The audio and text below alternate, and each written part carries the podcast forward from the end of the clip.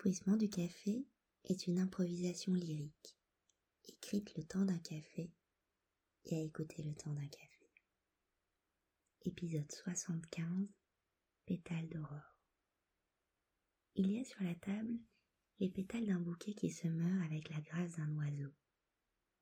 Le pétale tombe du haut de son cœur avec le sentiment peut-être de s'échapper.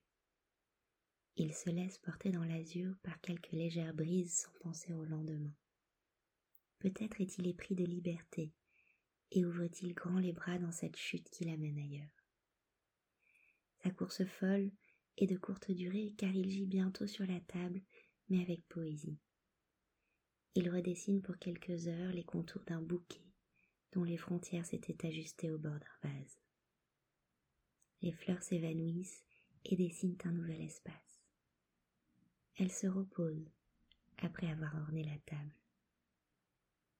On peut ainsi les laisser habiter le sol comme une récompense méritée, comme un dernier voyage, comme une méditation qui nous rappellerait à la vie.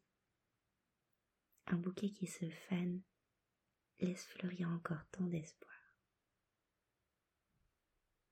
Bonne journée.